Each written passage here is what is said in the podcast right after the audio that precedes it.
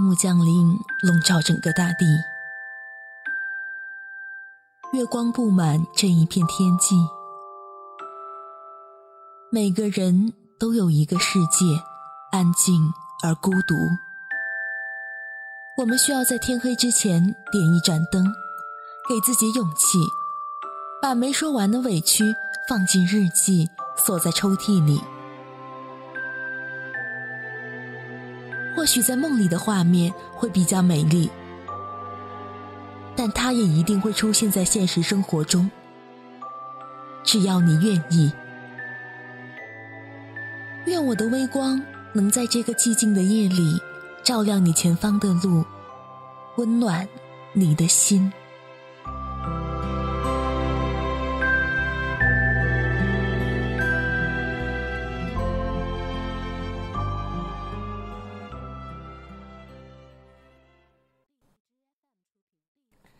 大家好，我是主播萤火，欢迎您收听本期的微光森林。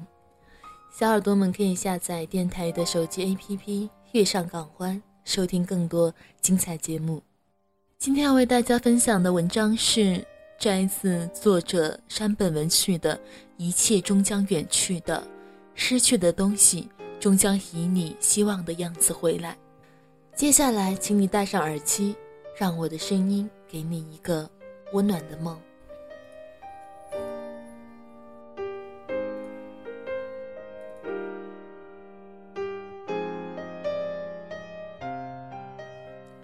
那天，我回到公寓，发现屋子里空无一物，不，也并非空无一物。玄关处有鞋柜，鞋柜上还有花瓶，走廊的一角。还有我出门时脱下来扔在一旁的拖鞋，依然原封不动的躺在那里。可是，打开客厅的门后，却发现里面什么都没有。大屏幕电视、摄像机、音响、桌子、沙发，通通不见了踪影。木地板上的地毯被扯掉了。地面只剩下灰尘，还有重叠在一起的数张 CD 和几本时尚杂志。这一切突如其来，让我目瞪口呆，一时半会儿没反应过来究竟发生了什么事，只是呆呆的望着空荡荡的客厅。不知发了多久的愣，天气并不寒冷。可我突然感到背后串起一股寒意。就在那一瞬间，我意识到了发生的一切。同居的恋人离开了。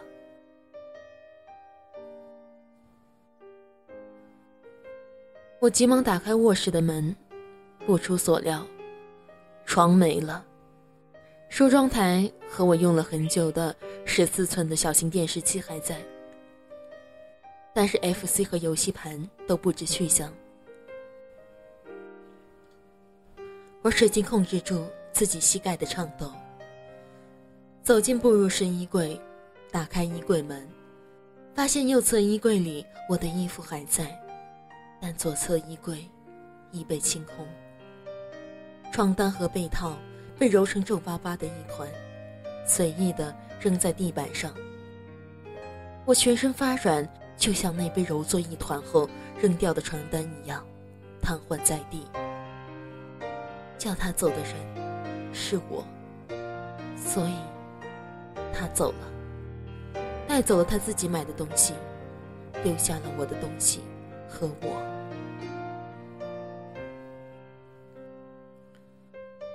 没有比那晚哭得更伤心的夜晚。我第一次明白了“肝肠寸断”这个成语的含义。内脏翻搅，胃里的东西全部吐出。好几次从昏迷中清醒过来，然后又在泣不成声中昏睡过去。那已经是五年前的事情了。现在，冷静的回想起来，不过是因吵架而分手。同居了整整三年，完全进入了倦怠期。我和他都撑不下去了。事情不过就这么简单，失恋罢了。五年的时间，足够治愈。降了二十斤的体重，回升十斤后，身材刚刚好。画插画的工作也进展顺利，最近还起了自己的小型事务所。虽然没有正式的恋人，但男性朋友还是有的，女性朋友更是不缺。即便如此，我还是无法忘记今天这个日子。一年，两年，三年。从那以后，我每年都在数。今年已是第五个年头了，明年也会这样数下去吧。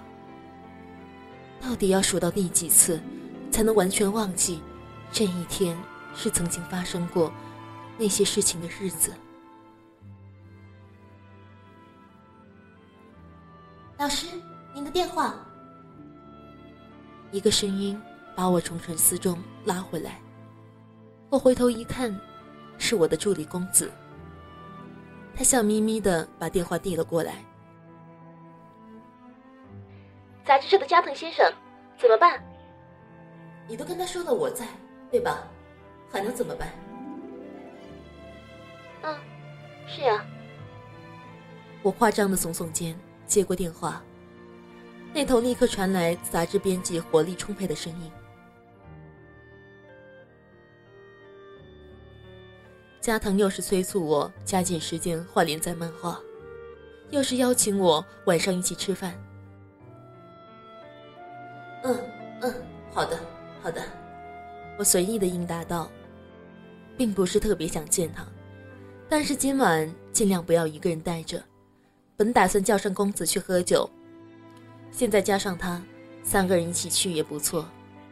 吃些好的，喝点小酒，说说笑笑，万家店再喝，不知不觉就迎来新的一天，这样也不错。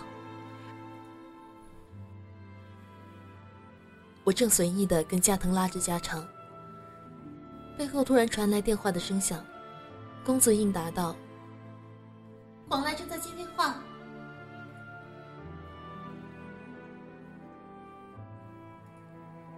我把电话贴在耳朵上，转头往他那边看去，正好，只见他正好也把头转了过来，皱着眉头，一副既像生气又像焦虑的表情。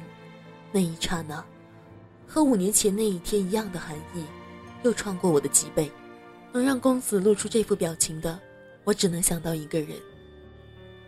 我总是笑着说，肯定再也不会见面了吧，但似乎一直在等待这一天的到来。没有任何迟疑，我接受了他一起吃饭的邀请，虽然知道他是用事务所旁边的公共电话打来的，我依然将见面的时间定在两个小时后。我觉得还是不见为好。对着急急忙忙收拾东西准备回家的我，公子开口说道：“他在我的事务所工作以后，对我从来都是使用敬语，即便我不让他用。当然，在工作之外的时间，他会回到老朋友的身份跟我交谈。他在事务所里几乎不会谈论有关个人隐私的话题，对于我的私生活，他也从不插嘴。就是这样一个他。这时。”却目不转睛地盯着我，坚决反对我去见那个人。可是他有话想对我说，听他说了又能怎样？这不是还不知道他要说什么吗？不管说什么都一样。你忘了他是怎么对你的吗？我无言以对，看着低着头、肩膀垮下去的我，公子无奈的叹了口气，说：“不管多晚。”记得打电话给我。我赶忙回到离事务所十分钟步行距离的自己的公寓，慌慌张张的冲了澡，洗了头。我披着浴袍，走进步入式衣柜。该穿什么去见曾经的恋人呢？让他觉得我特意为他打扮得非常漂亮，我心里会不甘，可我又不想随随便便穿一身衣裳赴会。我打开一个个装着衬衫和帽子的抽屉，最后停留在了这个面前。跟他在一起时穿的衣服几乎都被我处理掉了，唯有一件衬衫，不管怎么也扔不掉，被我放在了抽屉最里面。我把它拿了出来，深绿色的法兰绒衬衫，上面印着高品位的格子。他从学生时代起便爱不释手，因为穿旧了，后来他便送了给我，拿来当家居服。我很中意这件厚厚的衬衫，从他那里拿过来时。衣领和袖口虽然已经展现，但我在家休息时，大部分时间都穿着它。冬天肯定穿，夏天就围在腰上，到了冷气开得足的地方就披在身上。坐在公园长椅时就垫在屁股底下，在居酒屋吃烤鸡时还把酱料溅到上面了。吵架的时候拿来擦眼泪和鼻涕，弄脏了就随意的扔进洗衣机，第二天早上挂在蓝天下。让它随风翩翩飞舞，哪怕是破了洞，洗干净后，闻着上面的阳光味道，我依然会有幸福的感觉。跟他一起生活的痕迹，就只剩下了这件衬衫。餐具、家具，就连照片都没有留下。我轻轻地把这件衬衫贴在脸颊上，身体里翻涌上来的东西。被我狠狠地压制了下去。是的，我一直在等待这一天，绝对不能带着我哭肿的脸前去。纠结许久后，我决定穿上刚买的长裙，上身穿跟长裙一样雪白的针织衫，耳朵上戴了小珍珠耳环，还穿了一双跟衣服很搭的鞋子。走出公寓后，我招了一辆出租车坐进去，这时。我竟发现自己食指的指甲油有一些剥落。在夜晚的出租车里，我紧紧地盯着这个颜色有些剥落的甲尖。说起来，我记得他对我的打扮，比如涂指甲油和化妆，都不太感兴趣。比起这些女性的装扮，他倒经常说喜欢我穿着牛仔裤和运动鞋的样子。那时候我还是初出茅庐的插画家，作品非常畅销。这说法听起来很矛盾，但事实的确如此。曾经的我是幸运的，但现在回想起来，我那时是走运过头了，所以才会落到后来的下场。我还在美院读书的时候，就常常从在出版社打工的朋友里得到一些插画的工作。有一天，那些作品被一家大型广告代理公司的人看到，于是就有人来问我。愿不愿意画用于电视广告的插图？我的插图就这样被采用了。像这样的事情，与其说是在考验你是否有才华，不如说是看你有没有运气。我中奖了。这个面向青年女性的化妆品电视广告和杂志广告，为我带来了大量的工作。跟他的那个缘分，也是在这种大量的工作忙得焦头烂额的时候结下的。我跟他真的非常投缘，喜欢吃的食物、爱看的电影，还有讨厌的人的类型，以及度过休息日的方式都非常相似。无论什么，他都喜欢干净利落，不管是生活方式还是接触的人，他都觉得越简单越好。那些花里胡哨的东西，那些满足人虚荣心的东西，那些纠缠不清的人际关系，他都很讨厌。两个人一起租房子时。他也说不想放过多的东西，只放日常必需品就行了。所以，我们俩都有的家具和电子用品等，比较旧的就拿去二手店卖了。我们是打算一辈子住在一起的，所以，来东京时，母亲给我买的那个我一直非常珍爱的双桶洗衣机也只好放弃。因为有他在，我每一天都是快乐的。因为有他在，我能够拼命的工作。比起自己，我把他看得更重要。我喜欢跟他一起生活，他的笑容，他酷酷的思维方式，他刚起床时那半睁半闭的眼睛，他的味道，他头发上的摩斯香气，他剃须泡沫的瓶子，为什么这一切没有一直留在我身边？迄今为止，我尚未找到答案。我想，我是十分注意的。对于我而言，他比这个世界上的任何人、任何东西都要珍贵。为了不失去他，为了不破坏我们的爱，我是非常小心的。我从不任性，他说的话我都认真的听，盯着他的眼睛思考。我陪他看他喜欢的电视剧，跟他一起笑。他看书的时候，我绝对不会打扰他，可我还是失去了他。他对我大失所望，离开了家，我束手无策。他连挽回的机会都没有给我。久别五年的他，是否有改变呢？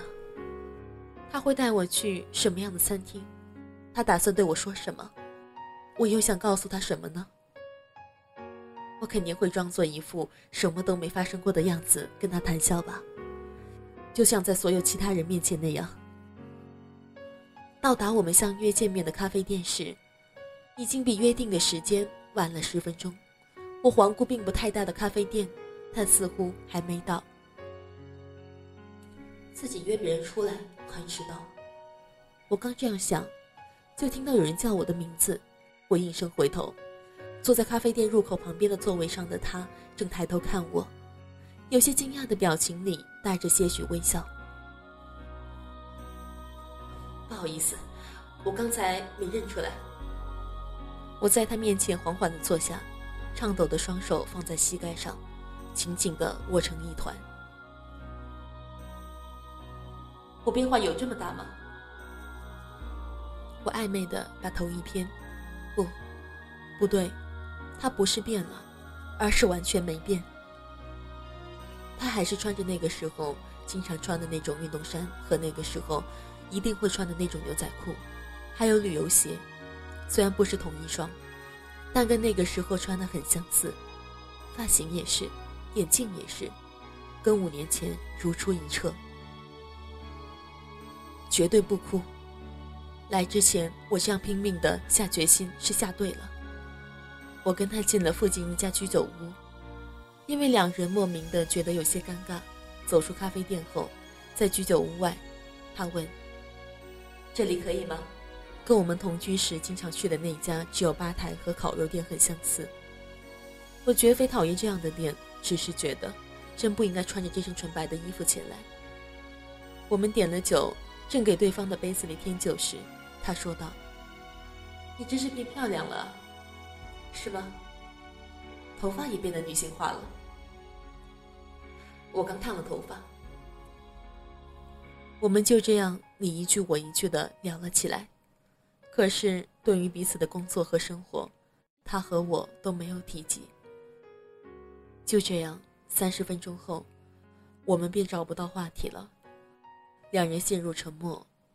他侧对着我，抽起烟来。我用筷子戳着没打算吃的烧鱼，打发着时间。五年前，他就是一个没脱掉学生气的人，现在三十好几了，依然像个学生。不管怎么看，都看不出他是一个过得充实的成熟男人。三十好几的男人，依旧穿一身旧运动衫，让人看了只觉悲哀。为什么偏偏是这样一副打扮呢？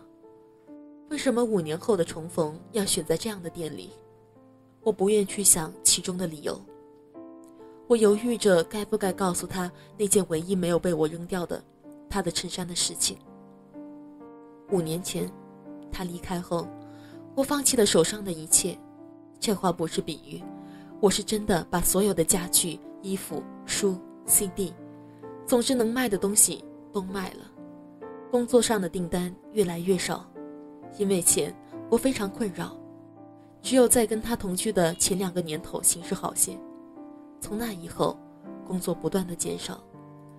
现在回想起来，那也是必然。基本上没有怎么努力，只是随意画一画，我的画就变成了白花花的钞票飞了过来。由此，我开始自以为是，以为世界就这么简单而已。而转眼之间。我的画就让大家感到厌烦了。作为主要收入来源的广告业务没有了，杂志的连载也被取消，就连插画的工作也越来越少。那个时候我不知所措，不管怎么画，大多还是无法被采用。我觉得我是花了很多功夫的，可是仍然被人嫌弃道：“你老是画同样的画，我们很困扰。”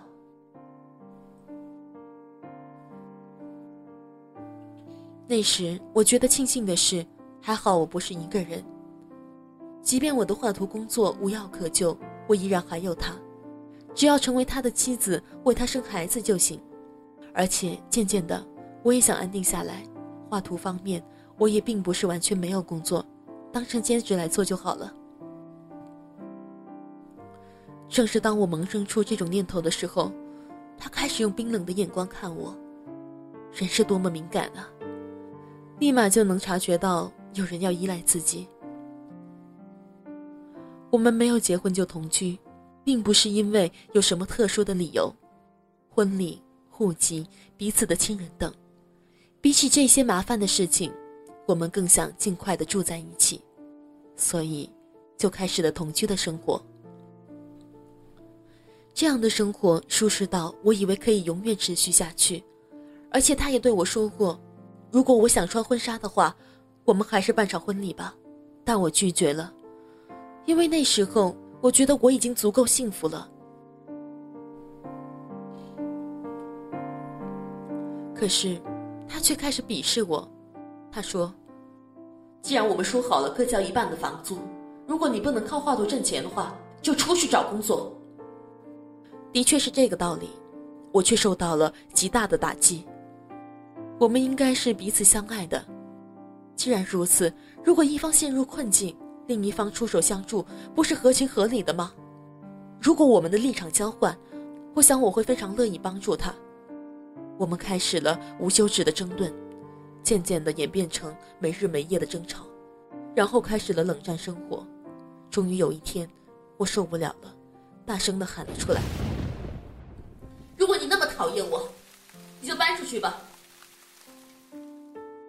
就这样，他走了，连一个字条都没有留下。是公子拯救了那个惊愕万分、茫然不知所措的我。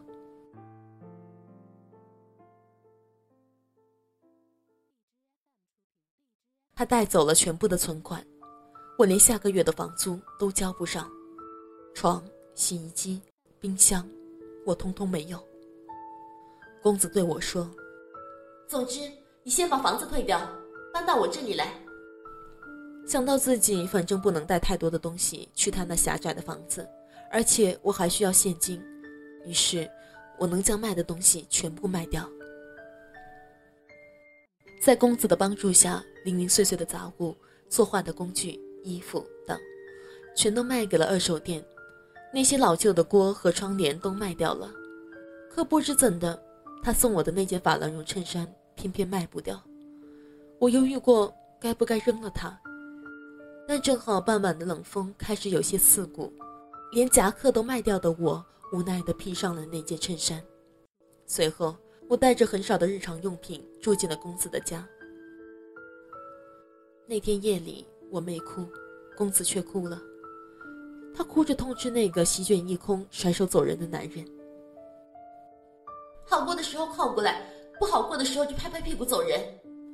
而我虽然也伤心，但是恋人、工作，以及居住的房屋都一起失去后，反倒觉得轻松了。而且我并非赤裸裸、一无所有，至少我的面前，还有这样一个为我的事情而真心痛哭的好友，以及搭在我肩上的那件旧衬衫。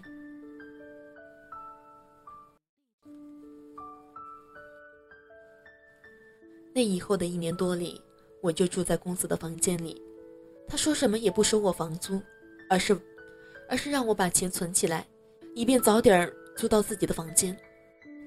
白天我就在普通的公司里工作，晚上则在夜总会打工。就这样一点儿一点的存钱，终于租得起一个狭小的房间。租到自己的房间，有一点结余后，我辞掉了夜总会的工作，又慢慢的开始作画。重拾久违的画笔，我再一次深切地感受到，我喜欢作画的程度胜过给那些陌生的老爷子端茶倒水上一百倍。而且，这是我第一次真真正正学习如何作画。虽然没有能够去专业学校学习的钱，但是在街道的文化俱乐部还有市民教室里，我学习了如何画石板画、粘贴画和油画。大约从两年前起，工作开始像零星雨滴般一点一点的飘来，渐渐的像开了水龙头似的涌过来。之前有过来往的人都表扬我的画风变了，变得更有力量了。就这样，我将失去的东西重新找了回来。我们该回去了吧？只管闷头吸烟的他，突然轻轻的冒出这么一句。我仔细看着他的侧脸，那张乍看之下还很年轻的脸，上面的肉已经微微有些下垂，而且暗淡无光。他想跟我说什么，又为什么没有说出口？工作顺利吗？我问。他缓缓的看向我，其实，不问我也知道。可是，如果我不替他起这个头，他是什么都说不出口的。对的，人就是这样，即便对方什么也不说，也知道自己被对方依赖着。现在，正好在失业中。那你想我怎么帮你？这句我想说的话，最终还是没有说出口。好过的时候靠过来，不好过的时候就拍拍屁股走人。会这样做的不止他一个，有魅力的人大家都靠向他，当他变得无趣时，大家又离他而去。可是我们曾经是相爱的，所以当我掉入洞穴时，我多么希望他能拉我一把。然而，他对在洞穴底部呼救的我视而不见，转身而去。现在的我，正俯身盯着那个在黑暗的洞里默默仰望着我的他。他呼唤着我的名字，我多么想把耳朵堵住，我的手心冒出了冷汗。我也要对掉落洞底的人置之不理吗？那些他曾经对我做过的事情，我是否也要对他做？或者是我拼尽全力将他从洞底拉上来，然后我们就能又一次过上像曾经那样幸福的日子？回过神时，我已经站起身来。我想那时候的衬衫没有丢弃。所以才会出现今天这种局面。也许，更痛苦的是俯身盯着洞穴的一方，赤裸着向前走。在我的心里，有个声音呼唤着。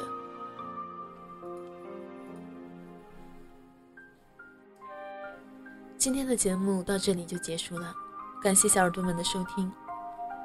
喜欢萤火的朋友可以加一下我的 QQ 听友群幺七四四二六零七五，也可以关注我的新浪微博“伟大的盟主大人”。愿你今晚有一个好梦，晚安。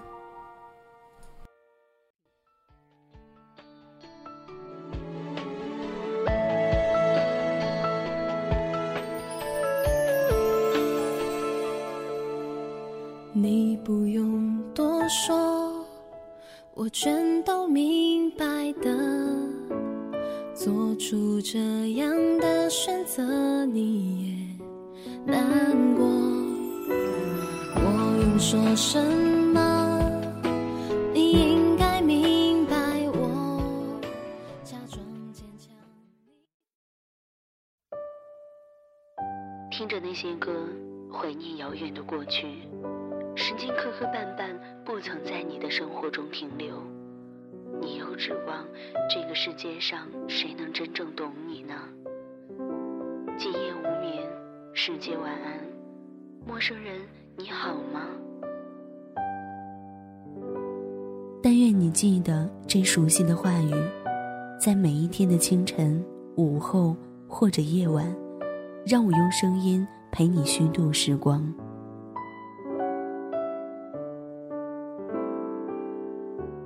呼吁小耳朵们关注新浪微博“月上港湾微电台”，或者关注公众微信号 “FMYSJW”，支持点歌传情，也可以私信留下你的故事，说不定下一期就是你的节目。我们下次再见。